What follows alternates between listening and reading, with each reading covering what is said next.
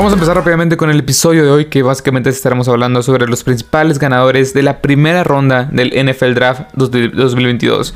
Cabe recalcar que este voy a hacer otro episodio hablando sobre los perdedores que creo yo va a caer también hoy mismo eh, el, 29 de, abril, el viernes 29 de abril para, o sea, para tratar también de hacer este, uno, un ganadores y perdedores del de, NFL Draft en general. Pero bueno, en el día de hoy estaremos hablando sobre este, los principales ganadores de la, de la primera ronda del NFL Draft 2022. Y mi nombre es Marcelo Lozada. Espero que les vaya a gustar este episodio. Este es un canal de NFL en español que lo pueden encontrar en Apple Podcast, en Google Podcast, en Anchor, Spotify en iBooks, también tengo una página en Facebook, en Instagram y en TikTok. Y en estas últimas tres plataformas, pues básicamente Subo noticias casi casi al instante.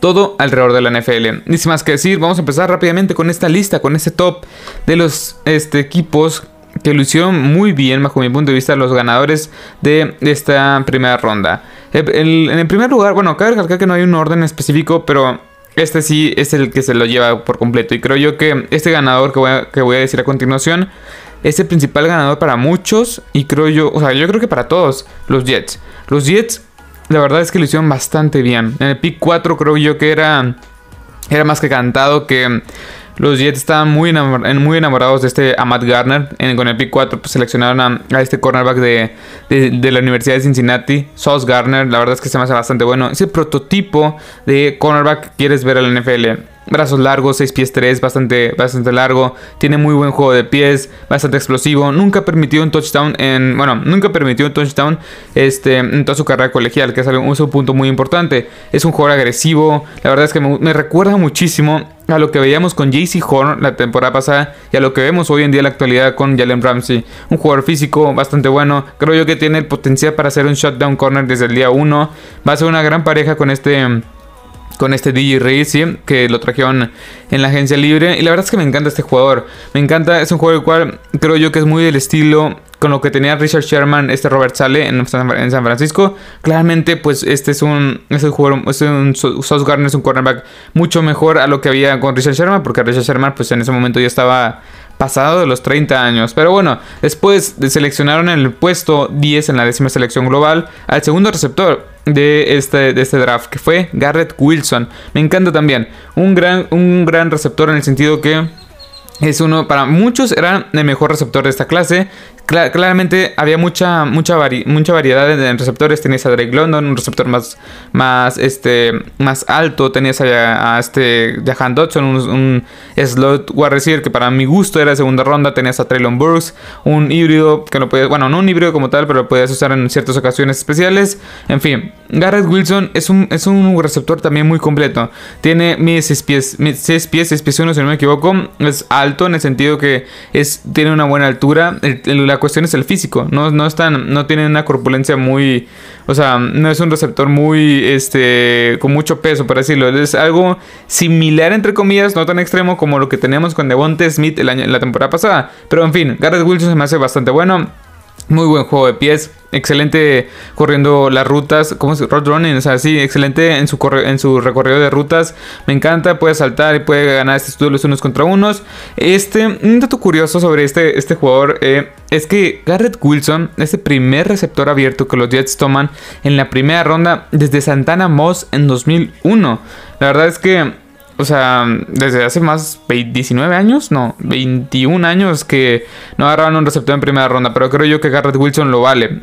Claramente es un juego del cual necesitabas en esta ofensiva, un juego del cual te va a brindar un poco más de armas en lo que tenías con Baxter Barriers, Corey Davis y por supuesto el Moore, que para mí el principal receptor ahora es Garrett Wilson, después pasa a segundo término el Moore porque el Moore es un poco más pequeño, es un receptor más de slot y Corey Davis en este es el receptor más grande con 6 pies 4. Me gusta mucho lo que veo en, este, en estas dos selecciones primero, con Sauce Garner apuntalando la defensiva y añadiendo armas a Zach Wilson. Después con la eh, selección número 26, pues Básicamente seleccionaron a, seleccionaron a Jermaine Johnson, defensive back, que para mí era, no sé, el segundo o tercera ala defensiva, uno de los mejores, bueno, el, el segundo o tercer mejor ala defensiva o defensive end de este draft. Me gusta, eh, brazos largos, buena movilidad, me gusta mucho la explosividad, muy buen físico, 6 pies 5. La verdad es que es un jugador el cual va a ser de impacto inmediato y va a ser una gran pareja con este Carl Lawson y con Quinn eh, con Williams en el centro. Me gusta mucho lo que veo en este jugador, cómo puede complementar a las diversas armas que tienen la defensiva y sin duda alguna los Jets. Bueno, aquí según este basados en los rankings de ESPN, pues básicamente se llevaron al receptor número uno calificado por ESPN, se, llevaron al cornerback número uno calificado por ESPN y al cuarto mejor a la defensiva por ESPN. Y la verdad es que muchos pensaban, muchos pensaban que Jermaine Johnson se iba a ir muchísimo antes, como, en cerca del pick 20 por ahí, quizá con los Eagles, quizá, no sé, con los Ravens. Pero bueno, al final se, se terminaron yendo. Y estos tres principales, bueno, estos tres picks que tomaron los, los, los Jets son bastante buenos. Tienes a tu, a tu principal receptor, a tu, a tu shutdown cornerback y a un gran ala defensiva como es Jermaine Johnson. Pero bueno, vayamos con el siguiente, que son los Giants, otro equipo de Nueva York, el segundo equipo de Nueva York. Pero bueno, aquí en la quinta selección global les cayó Kayvon Thibodeau. La verdad es que me encanta Kayvon Thibodeau, perdón. este, eh, fue su primera selección de las dos que tenían, la otra era la 7. Y un dato curioso es que este es el primer defensive end que, toma, que han tomado los, los Giants en la primera ronda desde Jason Pierre-Paul en el 2010. Es bastante curioso eso. Pero bueno, la verdad, la verdad es que me encanta ocupar más presión el coreback. Kayvon Thibodeau es una selección que, bueno, es un jugador el cual se pronosticaba para que fuera la primera selección global hace unos cuantos meses. Al final fue cayendo por la subida de otros jugadores. Y me gusta mucho la pareja que pueden llegar a ser con este Asis Oyulari. Y la verdad es que esta pareja tan joven de, de Pass Rogers va a ser bastante peligrosa la temporada pasada. Así calculo de perdido 20 sacks entre los dos. Quizás una...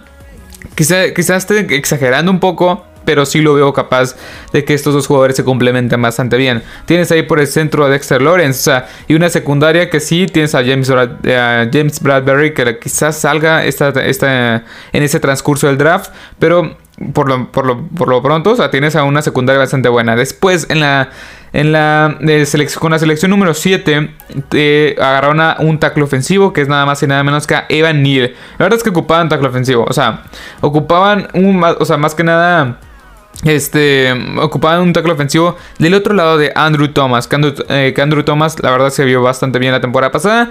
Y ahora sí, bueno, Evan Neal aparte lo puede usar como hogar, lo puede usar como tackle. No, lo creo yo que la única posición que no ha jugado Evan Neal es centro. Y la verdad es que me gusta mucho este jugador. Y la verdad, es que los Giants hicieron, o sea, con estas dos selecciones ya tienen, ya tienen a dos titulares completos. Tienes a tu, a tu tackle derecho o a tu tackle izquierdo, dependiendo de cómo lo vas a utilizar, o, hasta, eh, o hasta inclusive tu hogar. Y tienes a una ala defensiva como es Kevin Tibudo, que muchos lo comparaban con Jadevon Clowney, con muchos lo comparaban con un, o sea con un prospecto que iba a ser de impacto inmediato. Y creo yo que estos dos jugadores van a ser de impacto inmediato. Pero bueno, vayamos con el siguiente, que son los Kansas City Chiefs, que hicieron varios trades en, este, en, esta, en, esta primera, en esta primera ronda.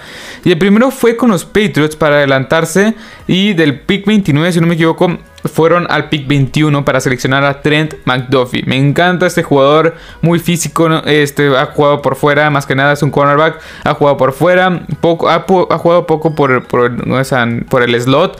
Es un jugador cual es buenísimo en zona, bueno atacando el juego terrestre, me encanta. Va a llegar a ser el, el jugador principal en esta defensiva, o no sé si el jugador principal, pero sí el cornerback principal en esta defensiva de los Kansas City Chiefs. Me encanta a este jugador. La verdad es que aquí tengo un dato que es que los Chiefs permitieron 28 pases completos de al menos 20 yardas la temporada pasada. Y eso no es, o sea, no es una estadística para nada buena. Así que me encanta, fue en la número 24 de la NFL en ese sentido. Y es que en cierto punto de la temporada bueno, sí, en, cierto punto de la temporada, la defensiva secundaria de los Chiefs era pésima. Era una de las peores de la NFL. Se les fecha de Beres Ward. Y creo yo que Trent McDuffie llega a apuntarle a una defensiva que tiene buenos talentos. Después, en la posición número 30, que fue, si no me equivoco, la posición natural de ellos, pues básicamente seleccionan a George Karlaftis. Me gusta mucho. Pass rusher. Ocupas pass rush. Ya, ya apuntale hasta la secundaria. Ocupas presionar al quarterback. Me encanta. George Karlaftis. Se me hizo raro que cayera tanto este, en el puesto 30 porque la verdad es que no, no, no lo veía que caerá tanto este jugador. La verdad es que me encanta mucho, tuvo 98 presiones desde el inicio del 2019, segundo mejor en el Big Ten en esta conferencia, solo detrás de Aiden Hutchinson. Este jugador te aporta muchísimo, va a ser una buena, va a ser un buen complemento con Chris Jones y este Frank Clark, que Frank Clark tampoco es como que haya sido un nombre tan relevante la, temporada pasada, pero va a ser relevante. Bueno, va a ser complemento con este jugador. Me gusta mucho lo que puede llegar a ser. Más que nada en este esquema defensivo de Steve Españolo. Después, el siguiente ganador, los Ravens. Claramente, los Ravens tienen que estar, tienen que estar como principales ganadores. Tienes con, la selección número 14 les llegó el safety de Notre Dame, Kyle Hamilton, que para muchos era talento top 13, no, top 3 de, todo el draft. Y me encanta. Un jugador de 6 pies 4, un safety bastante completo, puede cubrir de zona a zona, eh, sí, de, de, lado a lado, perdón. Eh, la verdad es que me encanta. Los Ravens permitieron 400 yardas eh, a 4 a cuatro corebacks la temporada pasada, empatado con la mayor cantidad en la historia de la NFL. Y eso es lo que te puede aportar este, este Kyle Hamilton también. Contrataste a Marcus Williams y regresa de lesión Marlon Humphrey y Marcus Peters. Y esta ofensiva, perdón, esta defensiva secundaria luce bastante, bastante completa.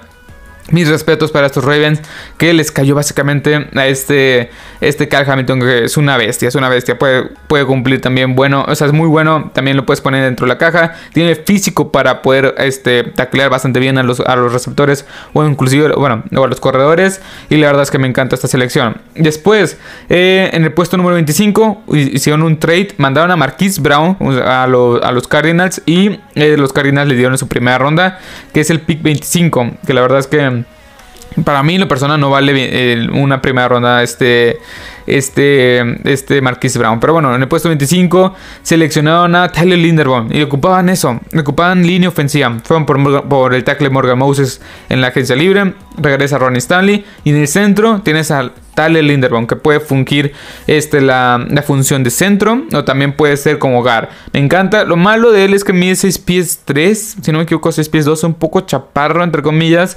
Pero bueno, aquí tengo una estadística también bastante impresionante: que eh, Lamar Jackson fue golpeado 16 veces. Este por juego el año pasado, la mayor cantidad para cualquier coreback en los últimos 15 años. Y sí, la línea ofensiva con Alejandro Villanueva, eh, en el centro también con Brady Bosman, pues no estaba funcionando. También, o sea, estaba fuera Ronnie Stanley. Y al final ocupas ocupas, ocupas protección a Lamar Jackson. Que la verdad, Tyler, Linderbaum por mucho fue el mejor centro en esta clase. All American fue nombrado, fue nombrado All American en 2021 por unanimidad. O sea, lo cual es, lo hace el mejor centro de esta clase por mucho. Después, con el último ganador, los Philadelphia Eagles. Los Eagles eh, seleccionaron con su tercera, con la Decimotercera selección, con la selección número 13, seleccionaron a Jordan Davis. Me encanta esta selección. Jordan Davis es una mole. Es un juego el cual es bastante bueno. 6 pies 6, más de 320 libras, si no me equivoco. Son como 150 kilos. Es un juego bastante explosivo o para el peso que tiene, para la corpulencia que tiene, es espectacular lo que puede llegar a ser este, este defensive tackle. Bastante ágil, bastante bueno. Creo yo que va a ser complemento ideal para Fletcher Cox. Y en su momento va a ser la sucesión de Fletcher Cox, perdón, de Fletcher Cox. Y me encanta esa tripleta de, de tackles defensivos que tiene los Eagles. Con Jamon Harbury, tienes a Fletcher Cox y ahora Jordan Davis. Dios mío, pobres de los Dallas Cowboys, que yo soy fan de los Dallas Cowboys. Porque la verdad es que esta, esta tripleta va a ser de miedo. Me encanta este jugador. Después, no lo puse nada más a estos Eagles porque seleccionaron a Jordan Davis, sino porque mandaron a los Eagles la selección número 18 y, el, y la 101 a los perdón, mandaron a los Titans la, selección número 18 global y la número 101 global a los Titans por AJ Brown, tu receptor número uno hoy por hoy. Y si vale una, vale una primera ronda este AJ Brown, no como Marquis Brown. La verdad es que me encanta. AJ Brown ha demostrado que puede ser capaz de ser el receptor número uno de su equipo. Ha, sido capaz de hacer esa, de sacar partidos adelante. o sea, es un receptor muy infravalorado. En lo que dieron los Eagles, yo pensé que iban a dar un poquito más. O sea, no sé, una primera, una segunda ronda. Y aparte eh, le, o sea, tuvieron, o sea, le, extendieron, el contrato, le dieron una extensión de contrato de este, 4 años y 100 millones de dólares, aproximadamente 25 millones de, dólares eh, anuales, con cerca de 56 millones de dólares garantizados. Y me encanta, básicamente, los Eagles pongo, los pongo como principales ganadores porque seleccionaste a, Jordan Davis, que es uno de los mejores prospectos en este draft, y ahora tienes a tu principal wide receiver, que va a ser una gran pareja con Devonta Smith.